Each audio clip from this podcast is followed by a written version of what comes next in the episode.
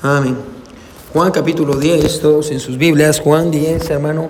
Ah, una vez más, les vuelvo a repetir, hermanos, ah, gracias, hermanos, por venir el domingo pasado. Yo no estaba aquí, estaba allá en la frontera, allá en, en, Mercedes, en McAllen, Texas, en Mercedes, predicando en unas iglesias y el sábado en la, la, graduación de Trinity Baptist Seminary, ahí con los estudiantes que se graduaron para ser pastores ah, y, hermanas también del ministerio. hermanos, gracias por venir, gracias por ser fieles. Pastor Chargoy es un buen amigo de nuestra iglesia, es un buen amigo mío ya de varios años y, él estaba bien feliz de estar aquí con su familia, amén. Y, y hermanos, se fue muy de la iglesia, amén. Y, y, gloria a Dios por eso. So, Juan capítulo 10, ¿puede decir amén si ya está ahí? Muy bien, si, no, si necesita una Biblia, levante su mano. ¿Alguien le va a dejar una Biblia? ¿Todos tienen una Biblia? Amén. Muy bien, estamos en una serie de sermones, hermanos, los domingos, en el libro, en el Evangelio según Juan. El título de la serie es para que podamos creer. Amén. Y, y lo que queremos, hermano, o el propósito del Evangelio de Juan es ese ayudarnos a creer, amén, que creamos en Jesucristo y, y, darnos fe. Si algún día usted, hermano, siente que no tiene fe, hermano, lea el Evangelio de Juan y Dios le va a dar la fe que necesita para poder creer en Jesucristo, amén. Así que uh, ya desde hace varias semanas estamos en el capítulo 10. Si Dios quiere, hoy va a ser el último sermón uh, sobre el buen pastor. Y después ya vamos a entrar en otros sermones, pero uh, vamos a estar ahí del versículo 11 al versículo 21 del capítulo 10. Ahora, en el Evangelio de Juan, hermano, se encuentra lo que conocemos como los siete yo soy. Amén. Y en el Evangelio de Juan, siete veces nuestro Señor Jesucristo usó la frase yo soy. La misma frase que Moisés usó en el capítulo 3 de Éxodo, cuando le preguntó a Dios, yo voy a ir a sacar al pueblo de Egipto, ¿en nombre de quién voy? Dios le dijo, yo soy el que te envió, yo soy el que soy. So, tiempo después Jesús en el Evangelio de Juan toma esa frase, esa palabra, yo soy, y vamos a encontrar siete veces, el siete es el número de la perfección en la Biblia, amén, y vamos a encontrar siete veces a Jesús diciendo, yo soy. Ya vimos de la primera en el capítulo 6 cuando Jesús dijo, yo soy el pan de vida, amén. Después en el capítulo 8 Jesús dijo, yo soy la luz del mundo. Al principio del capítulo uh, 10, en el versículo 7, Jesús dijo, yo soy la puerta. Y hoy vamos a encontrar a Jesús diciendo, yo soy el buen pastor. ¿Qué hace que Jesús sea el buen pastor? ¿Qué hace que Jesús sea el buen pastor? Y hoy vamos a ver, hermano, una gran verdad en cuanto a eso. So, mire lo que dice el versículo 11, Juan capítulo 10, versículo 11. La palabra de Dios dice así, yo soy el buen pastor. ¿Por qué es el buen pastor? Dice, porque el buen pastor su vida da por las ovejas. Mas el asalariado, y que no es el pastor, de quien no son propias las ovejas, ve venir al lobo y deja las ovejas y huye. Y el lobo arrebata las ovejas y las dispersa. Solo para que mire, hermano, lo que Satanás quiere hacer. Satanás quiere dividir y dispersar a las ovejas. Amén. Es, es lo que el enemigo quiere hacer, hermano. Los lobos, eh, es lo que el enemigo hace. Y muchas veces es lo que los pastores sin querer hacen. Amén. Dividen a la iglesia. Amén. Para que Satanás venga y los ataque. Versículo 13. Así que el asalariado huye porque es asalariado y no le importan las ovejas. Yo soy el buen pastor. Y mire lo que dice. Y conozco mis ovejas y las mías me conocen. Así como el Padre me conoce y yo conozco al Padre y pongo mi vida por las ovejas, también tengo, escuche, otras ovejas que no son de este redil. ¿Sabe quién está hablando? Está hablando de nosotros. Otras ovejas que no son de este redil. Aquellas también debo traer. Y oirán mi voz. Y habrá un rebaño y un pastor. Y por eso me ama el Padre, porque yo pongo mi vida para volverla a tomar. Nadie me la quita, sino que yo de mí mismo la pongo. Tengo poder para ponerla y tengo poder para volver a tomarla. Este mandamiento recibí de mi Padre. Volvió a haber disensión entre los judíos por estas palabras. Muchos de ellos decían, demonio tiene, está fuera de sí. ¿Por qué lo oís? Decían otros, estas palabras no son de endemoniado ¿Puede acaso el demonio abrir los ojos de los ciegos? Se recuerda que capítulo 10 está dado a la luz del capítulo 9, donde Jesús le abre los ojos a, a este hombre ciego de nacimiento. Vamos a considerar este pasaje, hermano, en esta mañana, y hoy quiero predicar bajo el título, Yo soy el buen pastor. Bueno, y obviamente cuando digo yo soy el buen pastor no me refiero a mí, amén. Uh, yo solo soy un simple pastor. Jesús es el pastor de pastores. Y hoy vamos a ver, hermano, por qué Jesús es el buen pastor. Y por qué nosotros deberíamos de seguir a ese Jesús. una vez más, yo soy el buen pastor. Vamos a orar. Mi buen Dios, ah, gracias Señor por tu palabra. Te pido, mi Dios, que tú nos hables al corazón. Dios, yo no quiero hablar con palabras de sabiduría, mi Dios, de elocuencia. Señor, ah, ayúdame, mi Dios, a, a saber solo qué es el Evangelio, Dios, y expresar lo que es el Evangelio. Mi Dios, no adornarlo, no decorarlo, Señor, simplemente comunicar la, verdad tan preciosa, mi Dios, de aquello que hiciste en la cruz del Calvario. Mi Dios, no queremos ser elocuentes en este lugar, queremos ser bíblicos. Ayúdanos, mi Dios, a amar tu palabra y ayúdanos, mi Dios, a entender a través de ella en esta mañana, mi Dios, que tú eres el buen pastor, porque tú diste tu vida por mí, tú diste tu vida por nosotros, Señor. Por eso eres el buen pastor, porque has provisto un lugar, mi Dios, donde nosotros podemos pertenecer. Ayúdanos a entender eso, mi Dios, y al mismo tiempo entender que hay otras ovejas que en este momento están allá afuera, Señor, que necesitan de un buen pastor. Ayúdanos, mi Dios, a entender que nosotros somos tus pies, tus manos, tu voz. Ayúdanos, mi Dios, a poder compartir el Evangelio con otros. Te amamos mucho, mi buen Salvador. Encuéntrate con nosotros en medio de la honestidad de, nuestras almas, mi Dios, y, y nuestra vulnerabilidad, mi Dios, queremos escucharte. En el nombre de Jesús oramos, amén y amén. Pueden sentarse, iglesia.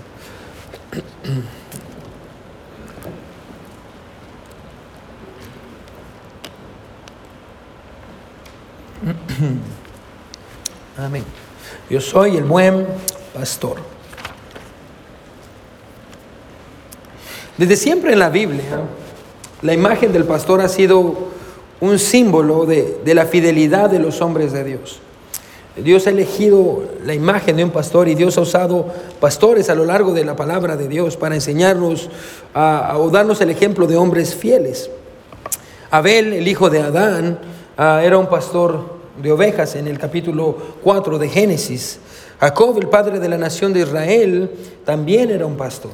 Moisés también fue un pastor de ovejas. De hecho, ah, mientras él estaba pastoreando las ovejas de Yetro, su suegro, fue cuando Dios lo llamó en el capítulo 3 de Éxodo.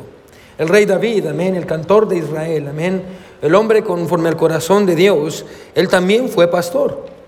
Amén. Y eh, de hecho, hermano, de la descendencia de David es que tenemos al Salvador. Amén. Y, y, una y otra vez, hermano, encontramos en el Antiguo Testamento la imagen del pastor asociada con la fidelidad de un hombre. Amén. Y el corazón de un hombre. Isaías 40, 11, no vaya ahí, dice, como pastor apacentará su, su rebaño en su brazo llevará los corderos y en su seno los llevará, pastoreará suavemente a las cien paridas, a las recién paridas.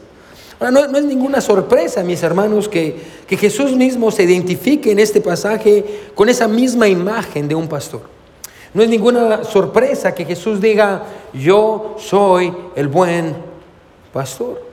Ahora, Jesús dijo estas palabras para poder contrarrestar o, o para poder contrastarse Asimismo, con los pastores falsos que habían pastoreado a las ovejas en Israel. Esto se refiere a los judíos, a los líderes religiosos. Y una vez más es necesario que podamos entender, hermano, a, la luz del contexto del pasaje, que en el capítulo 9 Jesús le devuelve la vista a un ciego. Amén. Y, y que este hombre había sido ciego de nacimiento. Jesús le devuelve la vista. Jesús se va los, fariseos, amén, los líderes religiosos, los pastores de Israel, vienen, toman a este hombre, comienzan a hacerle preguntas ah, sobre quién es Jesús. Ah, el hombre empieza a responderles y llega un punto donde la conversación entre el hombre ciego, que ahora puede ver porque Jesús le devolvió la vista, y los líderes religiosos, estos pastores falsos, ah, empiezan esta conversación, se agita al punto en el que estos líderes religiosos terminan expulsando a este hombre de la iglesia y de la vida social de Israel. El hombre se encuentra a las afueras ah, de la ciudad cuando Jesús, el buen pastor, se acerca y lo encuentra. Bueno, y ese, ese, es el contexto donde encontramos a Jesús dando esta serie de enseñanzas sobre el pastor y las ovejas y a Jesús diciendo yo soy la puerta, amén, y lo vimos hace un par de semanas, Jesús es la puerta, amén, donde a, nosotros le damos nuestra vida abandonada y Él nos da su vida abundante, amén, su, y, y hemos visto todas estas verdades, así que esa es la luz de esto, hermano, que Jesús en este pasaje se contrasta a Él mismo con estos pastores falsos de Israel. Mira lo que dice el versículo 12. Si está conmigo, amén. Ya sabe que si no dice amén, volvemos a comenzar. Amén. Eso, así se hace. Mira lo que dice el versículo 12. Dijeron entonces sus discípulos, ah, perdón, ah, capítulo 10, versículo 12, dice, mas el asalariado dice, y que no es el pastor, de quien no son propias las ovejas, ve venir al lobo y deja las ovejas y huye, y el lobo arrebata las ovejas y las dispersa. Amén. Ahora, Philip Keller, yo sé que lo está usando mucho porque tiene es un gran libro, amén. En su libro de Cuando el pastor ve el Salmos 23, él habla sobre su propio rebaño. Recuerde, Philip Keller, él fue un verdadero pastor ah, y, él vino al cristianismo y él escribió un libro sobre lo que él vio ah, sobre estas ovejas. Y él dice lo siguiente sobre el primer rebaño de ovejas que él, que él compró. Recuerda, hermano, que un pastor en ese tiempo compraba ovejas no para matarlas, amén. Él vivía de las ovejas, amén. Ah, vivía de la lana de las ovejas, amén, y las reproducía y, vendía la lana de las ovejas. Bueno, de, eso vivía un pastor, no para matarlas. O él, dice lo siguiente de su primer rebaño. Él dice, estas ovejas me pertenecen en virtud de que pagué mucho dinero por ellas. El dinero que gasté para comprarlas fue dinero que me, que me costó mucho porque Estábamos atravesando por la Gran Depresión. Literalmente las compré con el sudor de mi frente, sangre de mis manos y las lágrimas de mis ojos. Cuando compré mi primer rebaño, lo compré con mi propio cuerpo. Por eso sentí que estas ovejas eran muy especiales para mí. Y yo era especial para ellas. Todo este sacrificio que yo hice por estas 30 ovejas hizo que estas 30 ovejas, mis primeras ovejas, fueran tan preciosas para mi corazón. Ahora, es así como se siente un pastor que ama sus ovejas. O no, es así como se siente un pastor asalariado. La idea de un pastor asalariado es uno que, que recibe dinero para poder cuidar a estas ovejas. El mismo Philip Keller dice en uno de sus libros, dice, estos pastores asalariados no cuidan de las ovejas. Estas siempre parecen delgadas, débiles, siempre están enfermas, con algún tipo de parásito, aunque el verdadero parásito siempre fue el pastor asalariado que las cuidaba. Y la razón por la que esto era así, dice él, es porque el pastor asalariado no estaba interesado en las ovejas, porque no eran suyas. Lo que este pastor quería era el dinero del dueño del rancho. Es lo que Jesús está diciendo. Jesús está diciendo, hay un tipo de pastores que solo se preocupan por las ovejas porque ellos quieren obtener dinero de las ovejas. No se preocupan por ellas, por su corazón y por su estado de ánimo. Es lo que Jesús dice. Miren lo que dice el versículo 13. Miren, lo que dice. Dice, así, así que el asalariado huye, porque es asalariado y no le importan qué dice las ovejas. Un, pastor asalariado puede, puede servir decentemente bien, hermano, cuando las cosas son fáciles. Pero cuando las cosas se ponen difíciles, lo primero que este pastor hace es salir huyendo, dice Jesús, dejando las ovejas desprotegidas ante los lobos. Perdón, J.C. Riley dice lo siguiente, dice, el pastor asalariado alimenta a las ovejas por dinero y no por amor, para ver cuánto puede obtener de ellas y no porque realmente quiera cuidar a las ovejas. Bueno, lo mismo pasa con, tristemente, con muchos pastores hoy en día. Lo cual, hermano, los cuales sirven a las ovejas por, por dinero y, por salario. Amén. Eh, Charles Spurgeon eh, decía lo siguiente: si usted le sirve a Dios por dinero, es capaz de servirle al diablo por un mejor salario. Amén. Y, esto yo creo que habla muy bien de muchos pastores hoy en día. Amén.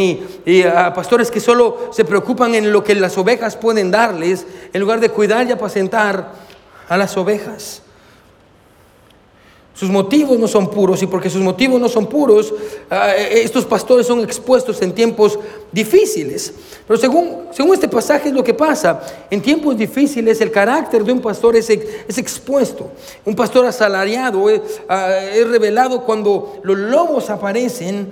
De igual manera, hermano, un buen pastor es revelado solo cuando éste se sacrifica por sus ovejas. Y se déjeme repetirlo una vez más. Cuando hablamos de buen pastor, hermano, no tiene que ver conmigo ni con ningún otro pastor. Jesús es el buen pastor. Amén. Yo no soy el buen pastor. Jesús es el buen pastor. El carácter del pastor se muestra en los tiempos difíciles. Jesús dice, yo soy el buen pastor. ¿Por qué Jesús es el buen pastor? Bueno, Jesús es el buen pastor porque Él amó a sus ovejas y ama a sus ovejas al punto en el que escuche, Él dio dar su vida por las ovejas. Y es lo que vamos a ver.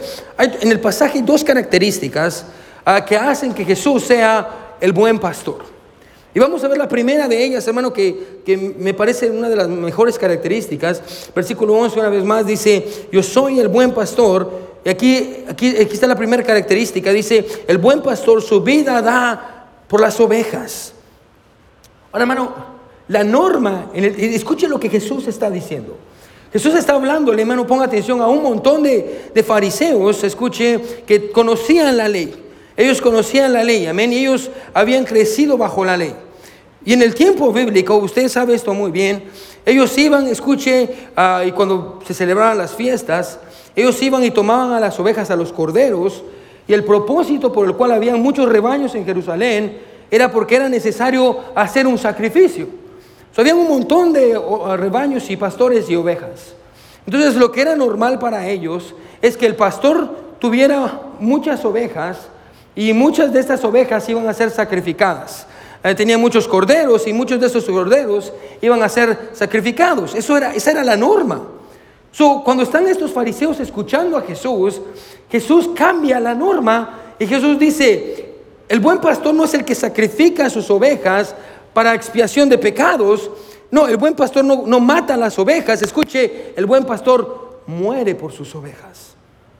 Cuando los líderes escuchan esto, ah, la norma era que la oveja tenía que morir por su pastor, pero Jesús lo cambia y dice, no, el pastor va a morir por sus ovejas. El pastor es el que va a morir por, por sus ovejas.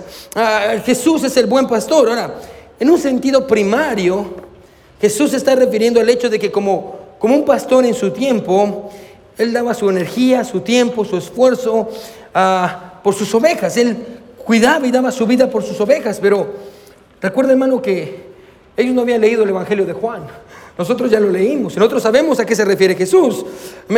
Nosotros entendemos claramente que cuando Jesús dijo que un buen pastor daba su vida por las ovejas, no se estaba refiriendo, escuche, al tiempo y a la energía que él iba a invertir, sino que se estaba refiriendo, escuche, a su sacrificio en la cruz. Jesús está hablando de un sacrificio literal.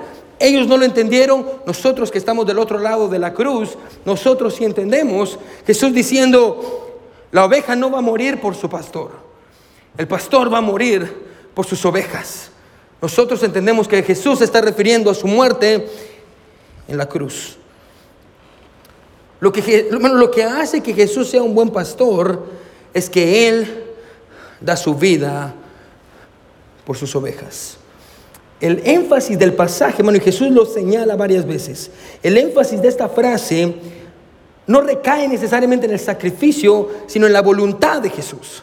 Eh, es lo que dice Jesús, escuche, y quiero que me ponga atención. Eh, el pasaje nos lo va a decir claramente, amén. Jesús, Jesús no, no murió, Jesús dio su vida, amén. Eh, el énfasis del pasaje no solo está en la muerte de Jesús, sino en la voluntad de Jesús. Quiero que me escuche con cuidado. Jesús no fue una víctima de la muerte. Jesús dio su vida voluntariamente. Miren lo que es el versículo 15. Si está conmigo, amén. Así como el Padre me conoce, yo conozco al Padre y pongo mi vida por las ovejas. Mira lo que dice el versículo 17 y 18.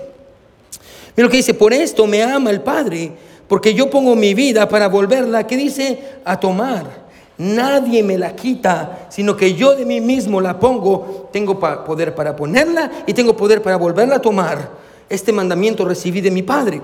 Ahora, es verdad, iglesia, que las autoridades judías arrestaron a Jesús. Y Poncio Pilato mandó a los soldados romanos a clamarlo sobre una cruz, pero ninguna de estas cosas hubiera sucedido, escuche, si Jesús no lo hubiera consentido. Jesús no fue víctima de las, de las circunstancias. Bueno, pensando en el sacrificio de un, de un cordero, hermano, Jesús no fue como un animal arrastrado al sacrificio sin la posibilidad de poder huir, luchando en las manos del sacerdote sin saber lo que está pasando. Quiero que escuche, Jesús entregó su vida voluntariamente porque Él así lo eligió. Jesús vino a este mundo con el propósito de dar su vida por sus ovejas él lo hizo por su propia voluntad. El buen pastor su vida da por las ovejas. La palabra por tiene que ver con de parte de o en lugar de alguien más. Lo cual nos dice, hermano, que Jesús no solo dio su vida, sino que puso su vida y dio su vida en lugar de las ovejas. Bueno, esto, esto nos muestra que nuestra salvación, escuche, no vino por lo que nosotros podíamos hacer por nosotros mismos. la, salvación no, no, vino por lo que nosotros podíamos hacer por nosotros mismos o lo que podíamos nosotros hacer por Dios. Quiero que escuche esto y se lo grabe. En la salvación la gloria nunca va al pecador, la gloria siempre es de Dios. Usted y yo no podíamos hacer absolutamente nada por nuestra salvación, por eso necesitábamos y necesitamos un Salvador. Bueno, en, el corazón del Evangelio se encuentra lo que Cristo hizo por nosotros, no lo que nosotros hicimos por Cristo. ¿Sí me está siguiendo? Amén. ¿Sí están despiertos? Amén. Deme una sonrisa, amén, porque los míos que andan. En el corazón del Evangelio, hermano, se encuentra lo que Cristo hizo por nosotros, no lo que nosotros hicimos por Cristo. No vaya ahí, pero Romanos 5, 6 dice, porque Cristo, cuando nosotros aún éramos débiles, a su tiempo murió por los impíos. Romanos 5, 8 dice, mas Dios muestra su amor para con nosotros, en que siendo aún pecadores, Cristo murió por nosotros. Bueno, un pastor da la vida por sus ovejas. Jesús es el buen pastor, pero que cuando nosotros, escuche, merecíamos morir, Jesucristo murió en nuestro lugar. Y ese sacrificio, hermano, y lo que me encanta es esto, que ese sacrificio fue planeado por Dios. No solo sucedió. Mire cómo, termina el versículo 18. Nadie me la quita, dice hablando de su vida, sino que yo de mí mismo la pongo, tengo poder para ponerla y tengo poder para volverla a tomar. Este mandamiento recibí de mi Padre. Bueno, Dios no solo sabía que Jesús iba a morir, sino que Él permitió que pasara. Es más, Dios no solo permitió que pasara, Dios lo planeó. Dios planeó la muerte de Jesús en la cruz del Calvario por nosotros. Y quiero que note, hermano, porque es, el pasaje es precioso. Miren la, magnitud, escuche, del, pasaje y de las palabras. Dice, el Padre, escuche, el Padre entregó a su Hijo y el Hijo entregó su vida. ¿Se da cuenta de lo que el pasaje dice? El Padre, por amor, por su voluntad, el Padre entregó al Hijo. Y el Hijo por amor entregó su vida por nosotros. La idea del pasaje es, es preciosa. Miren lo que dice el versículo 14. Yo soy el buen pastor y conozco mis ovejas. Y las mías me conocen. Porque Jesús conocía sus ovejas, decidió morir. Bueno, esto es, una, mano, esto es bien profundo, y espero que podamos entender esto. ¿sí? Dice, mis ovejas, ellas me conocen. E, ellas me conocen. Jesús conocía sus ovejas, por eso decidió morir por ellas. Ahora póngame atención, ¿sí? ¿Qué quiere decir eso que él conocía sus ovejas y por eso decidió morir por ellas? Quiere decir esto, que cuando Jesús estaba muriendo en la cruz del Calvario, lo que él tenía en mente era sus ovejas, lo cual me garantiza a mí y a nosotros que cuando Jesús murió en la cruz del Calvario, Jesús estaba pensando en mí, porque Jesús conoce a sus ovejas. Cuando Jesús fue en la cruz, hermano, quiero que escuche esto y que lo grabe y se lo grabe en su corazón en esta mañana. Cuando Jesús fue en la cruz del Calvario, Jesús no murió por los pecadores, Jesús murió por mí. En la cruz, hermano, con este pasaje de testigo, podemos decir que en la cruz Jesús estaba pensando en mí. Jesús estaba pensando en mí porque Él conoce a sus ovejas y porque conoce a sus ovejas, Él murió con sus ovejas en la mente y en su corazón. Bueno, admiramos a alguien que muere por un principio. por una convicción. Sócrates, amén. Ah, él tenía varias enseñanzas en, en Atenas hace muchos años. Bueno, y lo terminaron sentenciando a la muerte y se rehusó a cambiar de parecer porque estaba firme por sus enseñanzas. Admiramos a alguien que muere por un principio. Exaltamos a un mártir cuando éste muere por una causa noble, como lo hizo Nathan Hale. Amén, cuando fue capturado por la corona británica durante la Revolución Americana. Antes de morir, él dijo esto: De lo único que me arrepiento es de tener una sola vida para darle a mi patria. Y nosotros lo miramos y decimos: ¡Wow! Admiramos a alguien que muere por un principio, exaltamos a un mártir cuando muere por una causa noble. Escuche, pero los cristianos en esta mañana podemos ver a la cruz y decir esto, Jesús no murió por un principio, Jesús no murió por una convicción, Jesús murió, no murió por una causa noble, Jesús murió por mí. ¡Qué gran amor! Jesús no murió por un principio, por una causa. Bueno, Jesús murió por mí. En la Primera Guerra Mundial, un soldado joven de Francia fue lastimado en el brazo. Tristemente tuvieron que amputarle el brazo. El hombre estaba, el soldado estaba inconsciente y el cirujano, el doctor, estaba muy preocupado porque no quería decirle qué fue lo que había pasado, porque era muy difícil, completamente el brazo. Así que cuando el hombre estaba medio despertando de la anestesia, el cirujano se acerca y le dice, quiero pedirte perdón por lo que estoy a punto de decirte. ¿Qué le dice el soldado tratando la manera de despertarse? Has perdido tu brazo derecho en la guerra. Lejos de enojarse, sorprenderse, entristecerse, el soldado lo vio, sonrió y le respondió, Señor, yo no perdí mi brazo, yo di mi brazo por mi país. Jesús no perdió su vida en la cruz del Calvario.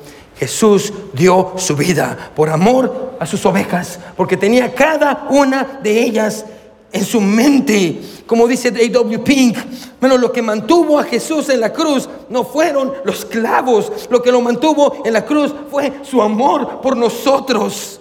El buen pastor su vida da por las ovejas. Cuando Él murió, él estaba pensando en mí. Y es como que a través de los años, hoy en día usted cuando vino a Cristo, sus ojos pudieron conectar con los ojos de Jesús.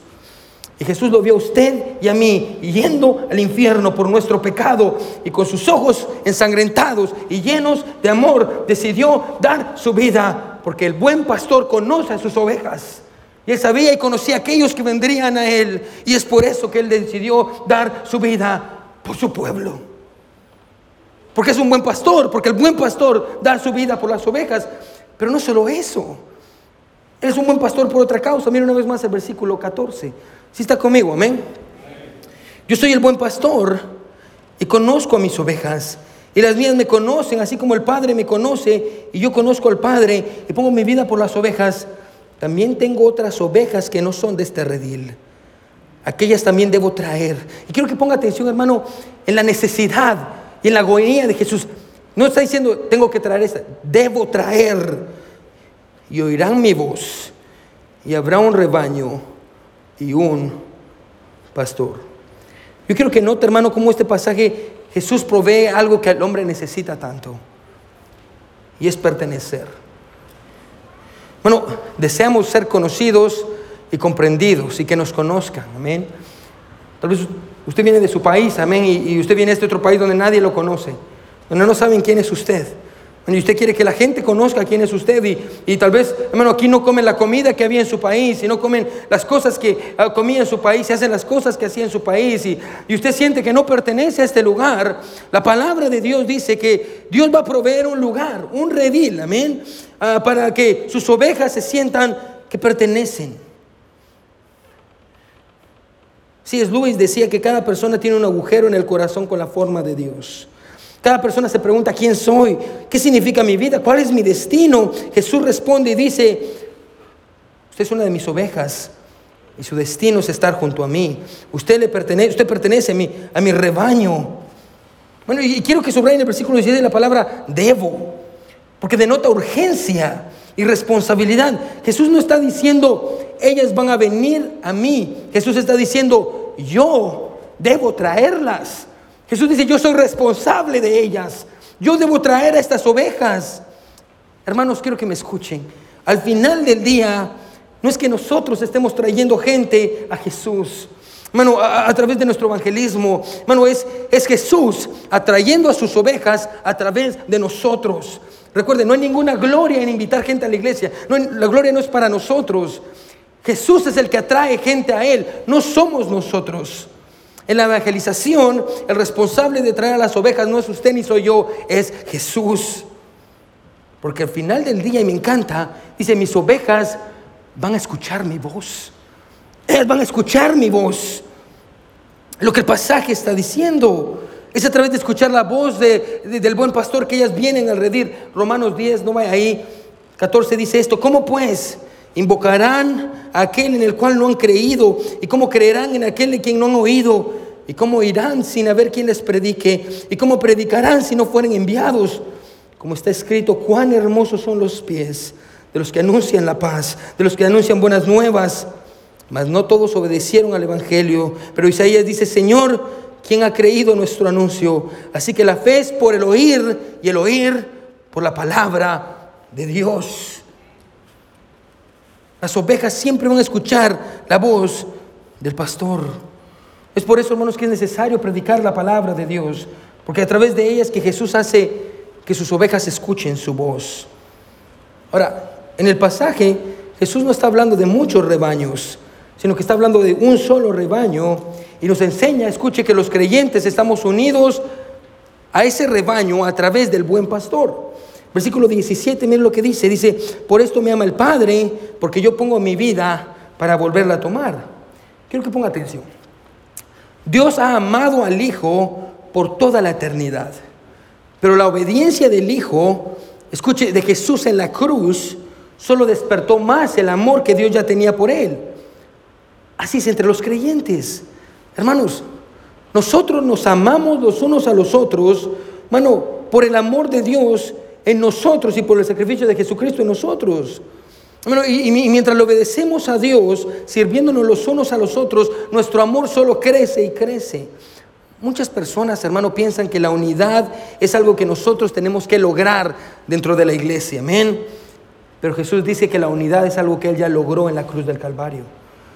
Los verdaderos cristianos van a experimentar unidad. Y no sé si le ha pasado, pero a veces uno encuentra personas, hermano, de otra iglesia, amén, que usted nunca ha conocido, que es creyente igual que usted, amén, y se acerca y usted empieza a hablar con esta persona y es como que usted la conoce de toda una vida, de toda una vida, amén. Eh, eh, la semana pasada, bueno, ayer, el sábado, viernes, amén, viernes en la noche estamos en esta conferencia de pastores y había una, una pareja, amén, de otra iglesia y están pasando por un tiempo difícil, así que yo les dije, vamos, un grupo de nuestra iglesia, estamos ahí en, el downtown, en Oklahoma City, así que les dije, vamos a ir a comer. Y los hermanos dicen, no, es que ah, nosotros somos ah, de esta iglesia y hoy es nuestro aniversario.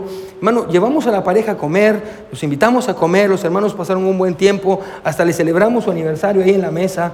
Amén. Y es como que los conociéramos de años. Pastor, ¿por qué? Bueno, porque hay algo especial en ellos que también está en nosotros. Y es que Jesucristo murió por ellos como murió por nosotros. ¿Se da cuenta lo que hace que haya unidad? No es, escuche, que nosotros prediquemos contra la unidad o que nosotros exhortemos a los hermanos. No, lo que hace que haya unidad es Jesucristo. Él provee la unidad. Un buen ejemplo de esto sucedió hace muchos años a través de un misionero que se llama Egerton Young. Primer misionero a los nativoamericanos de Saskatchewan, allá en Canadá. John explica que en cierta ocasión estaba explicándole al líder de la tribu, del lugar donde estaba, un anciano, el amor de Dios como el Padre a todos aquellos que creen en Jesús. La idea dice que sorprendió al líder de la tribu. Esto ser nuevo para mí y ser dulce también, dijo. Nosotros nunca pensar que el gran espíritu también ser nuestro Padre. Bueno, literalmente lo estoy leyendo como lo, lo estoy diciendo como lo leí, Nosotros lo escuchamos, dicen los truenos. Nosotros lo vemos en los rayos y en la tempestad y nosotros estar con mucho miedo. Pero cuando tú decirnos que el gran espíritu es nuestro Padre, eso ser muy hermoso para nosotros. Y de pronto el líder hizo una pausa mientras otro pensamiento vino a su mente. Misionero, le dijo el anciano líder, ¿acabas de decir que el gran espíritu ser nuestro Padre? Así es, dijo el misionero. ¿Y tú decir que Él es el Padre de todos los indios? Así es, dijo, de los que han creído en Jesucristo. El anciano líder de la tribu dijo en medio de lágrimas, entonces yo y tú ser hermanos. Eso es lo, que Jesús hace, es, lo que, es el punto de Jesús en este pasaje. Bueno, Jesús es la única esperanza para la humanidad. Ningún otro puede remover el odio entre los hermanos y las naciones. Bueno, Solo en Cristo podemos superar las divisiones de raza, clase y nacionalidad. Es por eso que en Cristo todos somos, escuche, todos somos salvos a través del mismo Señor y todos hemos sido redimidos de la misma condenación y hemos obtenido la redención en la misma cruz. El buen pastor, escuche, Él es un buen pastor, no solo porque da su vida por las ovejas, sino porque provee un lugar para sus ovejas. Hermanos, todos en este cuarto luchamos con las mismas pruebas las mismas dificultades en la vida. Pero recuerde que todos también estamos destinados a la misma gloria. Y un día vamos a estar en el cielo. Jesús es el buen pastor, porque da su vida por las ovejas y porque las lleva a un lugar donde pueden pertenecer. Por eso Jesús es el buen pastor. Personalmente, hermano, creo que esas son razones suficientes para seguirlo. Pero recuerdo, hermano, hay una audiencia escuchando esto que Jesús dio su, va a dar su vida por ellos y, Jesús va a proveer un lugar y, ellos empiezan a escuchar esto y empiezan a decir, ah, eso no es cierto. Y miren la reacción que ellos tienen, versículo 19. Ya vamos a terminar. Volvió a haber disensión entre los judíos por estas palabras. Muchos de ellos decían, demonio tiene y está fuera de sí. ¿Por qué le oís? Decían otros, estas palabras no son de endemoniado. ¿Puede acaso el endemoniado abrir los ojos de los ciegos? ¿Se da cuenta la división clara aquí? Es una división que siempre ha existido y siempre va a existir. Es la división entre aquellos que pertenecen al rebaño de Jesús y aquellos que no pertenecen a su rebaño. Para el mundo, la enseñanza de Jesús sobre el buen pastor y dar su vida es una, es una locura. Unos decían, este tiene un demonio y está completamente loco, mientras otros estaban siendo atraídos por las enseñanzas de Jesús y sus milagros, porque entendían su significado. Hermanos, el mundo siempre ha estado dividido así y siempre va a estar dividido entre aquellos que dicen que Jesús está loco y aquellos que dicen que Jesús es el Señor. Alguien dijo esto, hermano, o Jesús es loco o mentiroso o es Dios. No hay más. El mundo está dividido entre ellos, aquellos que reciben el regalo de la vida y aquellos que rechazan y terminan en condenación. Pero recuerda, hermanos, que aún hay ovejas de otro redil que Jesús necesita traer.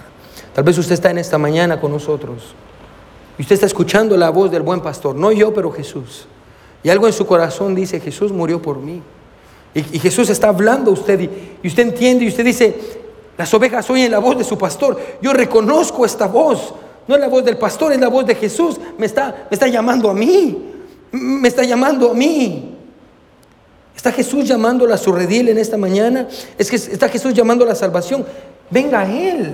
No se quede donde está. No sé cómo esta gente dura que dijo, no, esa es una locura. El pastor solo quiere sacarle el dinero a la gente. No, si usted escucha la voz de Dios, venga a Él. Y si usted ya ha venido a Él en esta mañana, Recuerde que hay ovejas que aún están allá afuera esperando que alguien las encuentre. Y tenga misericordia de ellas. Y les muestre la palabra de Dios para que puedan escuchar la voz de buen pastor. Hechos 19, 16, 9 dice esto. Quiero que me escuche. Aquí está Pablo. Y Pablo recibe una visión. Y se le mostró a Pablo una visión de noche. Y escuche cuál era la visión. Un varón macedonio estaba en pie, rogándole y diciendo, pasa a Macedonia y ayúdanos. Hace un tiempo conté esta historia. Cuando estaba en Guatemala, mi, pastor siempre, mi pastor es misionero. Entonces él siempre invita a misioneros a venir a nuestra iglesia. Ah, y yo me recuerdo que yo siempre que sí viendo misioneros venir a nuestra iglesia y, y, y, lo que ellos hacían. En cierta ocasión vino un misionero, un muy, muy, muy buen hermano. Él iba a, a Bolivia Terminó quedándose en Guatemala, pero él iba a Bolivia en ese tiempo. Y yo siempre hacía esto, porque yo quería saber, Dios me había llamado, pero yo no sabía cómo era el llamado, cómo se miraba el llamado, amén. Tenía 16, 16 17 años, amén. Así que a cada misionero que venía, yo les preguntaba, ¿y cómo Dios lo llamó al país a donde fue? Amén. Y me, me decían de varias cosas, amén. Me decían, fuimos a este lugar y esto pasó. Pero este misionero de Bolivia me dijo algo que, que hasta la fecha no se me olvida. Él dice, bueno, hermano Ángel, yo no sabía dónde ir o cuál era el lugar donde Dios quería que yo estuviera. Así que escuché que mi iglesia iba a tener un viaje misionero a Bolivia y decidí ahorrar y Dije, no sé qué hacer, pero voy a hacer algo, voy a ir a servir allá a Bolivia con estos hermanos y a ver qué pasa. Así que el hermano va y está una semana, dos semanas ahí en Bolivia sirviendo, cansando a las personas, compartiendo el Evangelio. Dice que no sintió nada en su corazón, no había nadie, nada especial, todo normal. Era tiempo de regresarse, dice. Entonces llegaron al aeropuerto, le llegaron más temprano de lo normal. Y a él le gusta tener sus zapatos muy limpios, así que fue a buscar a las afueras del aeropuerto, tenía unos minutos todavía, fue a buscar un, hombre, un boleador, un lustrador de zapatos, ah, para que le limpiara sus zapatos. Vino un jovencito, amén, y dice que el hermano se estaba comiendo un, hot dog grande y estaba el muchacho limpiándole los zapatos y, el, hermano misionero ahora empieza a hablar con él y le dice, ¿qué estás haciendo? Y le dice, bueno, pues estoy ilustrando zapatos, estoy, soy un bolero y... Ah, el, misionero le dice, ¿tienes hambre? Le dice, sí, tengo hambre. Le da su, hot dog y el niño se lo comienza a comer. Empieza a presentarle el plan de salvación al niño y el niño viene a Cristo. El niño se pone a llorar y le entregó su vida a Jesús y el misionero lo abrazó, oraron juntos y le dice, yo soy de México, tengo que regresarme a México, ah, así que cuídate mucho, el misionero se está yendo. El niño le dice, hey Señor, ¿a dónde va? Y le dice, voy al avión, tengo que ir al avión porque tengo que regresar a México. Y el niño le dice, Señor, pero yo tengo una mamá y tengo hermanitos, tengo una hermanita y tengo mi mamá y mi papá. ¿Quién les va a hablar a ellos? El misionero se tuvo que regresar a México y, cuando yo estaba hablando con él en Guatemala, él me dice, me dice, hermano, yo tengo que regresar a Bolivia porque hay una mamá y un papá y una niña que me están esperando. Bueno, yo creo que es lo que este pasaje dice. Jesús a través de este pasaje dice, hay gente allá afuera que es de mi redil, que son mis ovejas y necesitan venir. Hay gente allá afuera diciendo, por favor, venga y ayúdenos. Por favor, venga y ayúdenos. Necesitamos que alguien nos diga sobre Jesús. Hay niños, niñas, jóvenes, adultos, allá afuera, esperando que alguien se acerque a ellos. Hay personas que están pidiendo que alguien venga. Hay ovejas allá afuera que necesitan escuchar la voz del buen pastor. Si usted no ha creído en Jesucristo como su Salvador, venga a Él. Él es el buen pastor que dio su vida por usted. Y Él lo ama. Y si usted ya ha venido a Jesús y usted ha creído en Él, hermano, vaya y comparta las buenas nuevas de salvación. Hay gente allá afuera que pertenece al rebaño del Señor. No digo a la iglesia, digo al rebaño del Señor. Y nuestro trabajo como iglesia no es ganarlos para nuestra iglesia, nuestro trabajo es ganarlos para Cristo. Es lo que hacemos en este lugar. Buscamos a los perdidos y los traemos. ¿Por qué? Porque Jesús dijo, tengo otras ovejas que no son de este redil. Yo debo traer a esas ovejas. ¿Cómo lo va a hacer? A través de nosotros. El Señor, el Señor nos ayude a ser instrumentos en manos de Jesús. Y si usted está en esta mañana y no ha creído en Él, le suplico, venga Jesús. El buen pastor dio su vida por usted. Escuche su voz y venga a Él. Todos con ojos cerrados y cabeza inclinada. Nadie viendo. Todos con ojos cerrados y cabeza inclinada.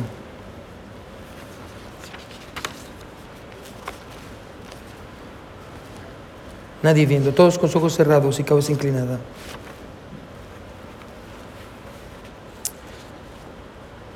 ¿Quiénes dirían en esta mañana, pastor, yo entiendo que Jesús dio su vida por mí? Lo que lo mantuvo en esa cruz no fueron los clavos, fue su amor. Jesús pensó en mí. Pastor, yo escucho su voz claramente llamándome. Pastor, yo quisiera aceptar a Jesús. Levante su mano si usted quisiera aceptar a Jesús en esta mañana. Nadie está viendo. Si Dios le habló y usted quisiera aceptar a Jesús, gloria a Dios. Gloria a Dios. Quienes quisieran aceptar a Jesús. Amén. Amén, gloria a Dios. Quienes quisieran decir, Señor, yo quiero recibir a Jesucristo como mi Salvador. Yo quiero venir a Él. Déjeme hacer una segunda pregunta. ¿Quiénes dirían, pastor? Hay otras ovejas, pastor. Pastor, ore, ore, por mí, pastor, para que yo pueda llevar el Evangelio a esas ovejas. Levante su mano, hermano, si Dios le habló. Gloria a Dios, gloria a Dios, gloria a Dios. Amén, amén, amén. Vamos a ponernos sobre nuestros pies, hermano. El pie no va a sonar. ¿Por qué no viene al altar, hermano, si Dios le habló? Dile, Señor, yo voy a ir a esas ovejas que en este momento no tienen un pastor. Hermano, venga al altar, hermano. Si Dios le habló, hermano, y si usted quiere darle su vida a Jesús, venga al altar y dígale, Señor, yo te quiero aceptar como mi Salvador. Señor, sálvame. Todos, hermano, venga al altar y doble sus rodillas. Uno le dice, Señor, Señor, aquí estoy, Dios. Tú eres Dios. Tú diste tu vida por mí. Tú eres el pastor. Tú me viste cuando estabas en la cruz, Señor, y me viste yendo al infierno. Señor, sálvame. Tal vez usted dice, Señor, ayúdame a buscar esas ovejas que te pertenecen a ti, Señor. Tengo, tengo una misión. Hay gente que me está esperando. Hay gente que necesita escuchar el mensaje de salvación. Hermano, hay lugar en el altar, venga. Hermana, venga, doble sus rodillas y dígale, Señor, aquí estoy Dios. Aquí estoy Dios. A donde tú quieras que yo vaya, yo voy Dios. Lo que tú quieras que yo haga, yo lo hago, Señor. Yo voy a dar mi vida, mi Dios, para que esas ovejas que están allá afuera vengan al redil. Jesús dijo, debo traerlas, debo traerlas. Que la carga de Jesús se convierta en nuestra carga. Hay ovejas perdidas, debemos traerlas. Y buen Salvador, te agradecemos, Señor, por tu corazón, porque te encuentras con nosotros, Dios, porque en la cruz del Calvario tú nos viste.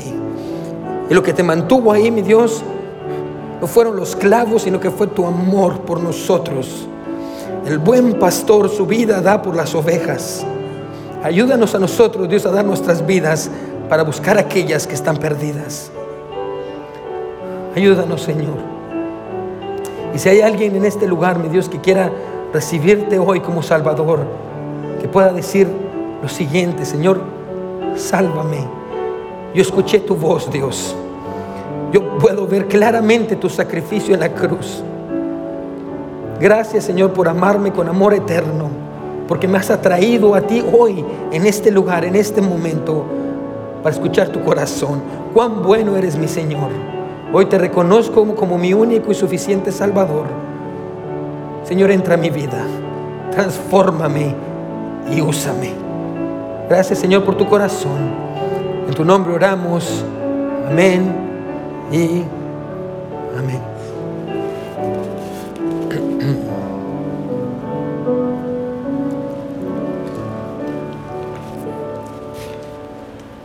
Hay un himno precioso, hermanos, ah, que se llama Fue por mí.